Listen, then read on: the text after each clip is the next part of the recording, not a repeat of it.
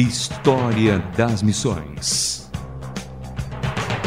Porque o passado faz a diferença no futuro.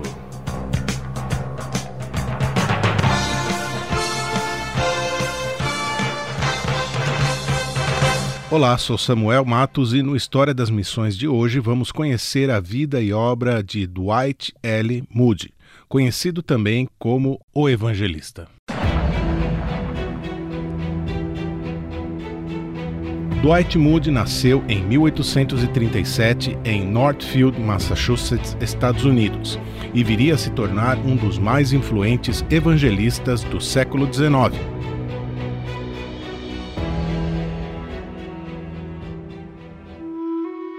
O pai de Dwight Moody era alcoólatra e morreu aos 41 anos. Moody tinha somente quatro anos e era o mais jovem de sua família, criados por uma jovem viúva na área rural de Northfield, Massachusetts, Estados Unidos.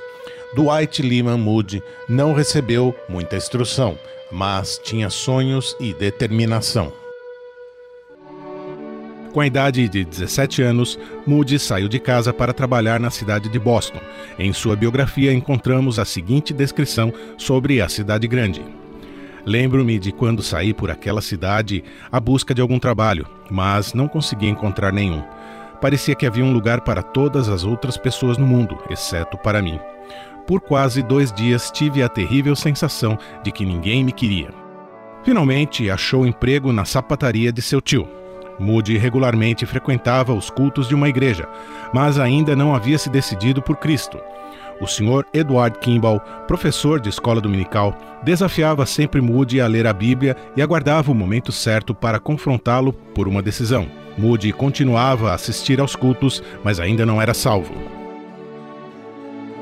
Em uma determinada ocasião, o Sr. Edward Kimball entendeu que havia chegado a hora de Moody se decidir, fazendo-lhe uma visita surpresa, e conta a seguinte história. Vacilei por um pouco em entrar na sapataria. Não queria embaraçar o moço durante as horas de seu serviço. Por fim entrei, resolvido a falar sem mais demora. Achei Moody nos fundos da loja embrulhando calçados. Aproximei-me e nossa conversa discorreu sobre Cristo e a sua alma. Colocando a mão em seu ombro, fiz um convite para aceitar a Cristo. Não me lembro do que eu disse exatamente, nem mesmo Moody podia lembrar-se alguns anos depois.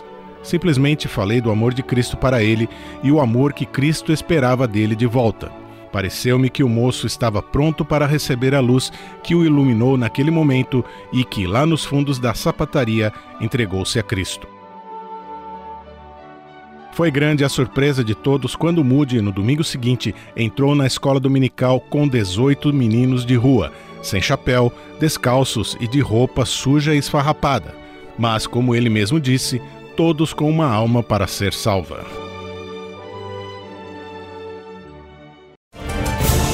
História das Missões. Todos os domingos, Moody arrastava bandos de meninos para a escola dominical, número que crescia a cada semana. Não demorou muito para ele se cansar de Boston, levando seus sonhos rumo ao oeste para a cidade de Chicago. Seu jeito impetuoso era bem mais aceito ali, e ele se deu bem na venda de sapatos. Também se envolveu em trabalhos evangelísticos. Certa vez caminhou até uma missão perguntando se poderia ensinar em uma classe de escola dominical. Disseram-lhe que a missão tinha muitos professores, mas não havia alunos suficientes. Se ele pudesse trazer alunos, então poderia ensiná-los. E isso não era problema para Moody. Em pouco tempo, ele lecionava para uma multidão de crianças pobres. Em 1861, com 24 anos, Moody já trabalhava em tempo integral no ministério, tanto com a escola dominical quanto na Associação Cristã de Moços, a ACM. Ele conseguiu apoio de comerciantes locais e, em 1864, sua missão foi transformada em igreja. Em 1871, o Ministério Moody já era seguro e próspero. Ele começou a pensar na possibilidade de viajar como evangelista. Naquele verão, a cidade de Chicago passou por um incêndio de grandes proporções, arrasando a cidade e causando a morte de 300 pessoas. A igreja, sua casa e o prédio da ACM se transformaram em um monte de cinzas, e o mesmo aconteceu com o comércio de seus apoiadores. seria muito difícil levantar dinheiro em outras cidades para reconstruir o seu ministério em Chicago, de modo que Moody decidiu botar o pé na estrada. Ele viajou para a Inglaterra em 1873. Suas reuniões evangelísticas varreram as ilhas britânicas como uma verdadeira tempestade. Depois de dois anos de trabalho na Grã-Bretanha, voltou para os Estados Unidos como uma celebridade internacional, sendo convidado também a pregar em muitas cidades americanas. Seguindo os passos da tradição estabelecida por Charles Finney, Moody trouxe o evangelismo para a era industrial. Pregava um evangelho simples, livre de divisões denominacionais e sociais. Isso expandiu a sua influência, assim como o apoio que recebia. Moody fez alianças de peso com comerciantes crentes e respeitáveis. Ele insistia em que os homens colocassem suas riquezas em boas causas, como cuidar de pobres em áreas urbanas. Moody trouxe técnicas de negócio para o planejamento evangelístico. Música, aconselhamento e acompanhamento eram partes de uma abordagem organizada para atingir o coração das pessoas. História das Missões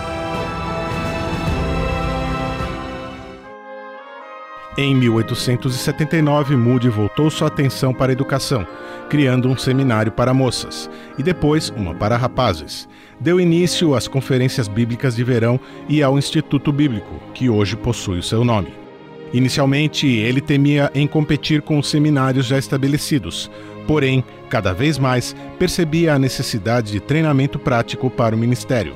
Seu objetivo era treinar comunicadores que pudessem levar a verdade simples de Deus às massas que precisavam dela. Essa abordagem prática persiste no foco das instituições que possuem seu nome até hoje. A influência de Moody, no entanto, chegou muito além disso. Ele foi o precursor de evangelistas como Billy Sunday e Billy Graham, e o aspecto social de seu trabalho ajudou a inspirar profundo compromisso com o ministério social entre os cristãos comprometidos com a palavra. Seu último sermão foi proferido em 16 de novembro de 1899. No dia 22 de dezembro, foi o dia mais curto do ano para muitos, mas para Dwight L. Moody foi o começo do dia que nunca findará. Às seis horas da manhã, dormiu um ligeiro sono. Então os seus queridos ouviram-no dizer em voz clara: Se isto é a morte, não há nenhum vale. Isto é glorioso. Dwight Moody e sua esposa Emma estão sepultados no alto de um monte no antigo campus de Northfield, Escola do Monte Hermon, Massachusetts, Estados Unidos.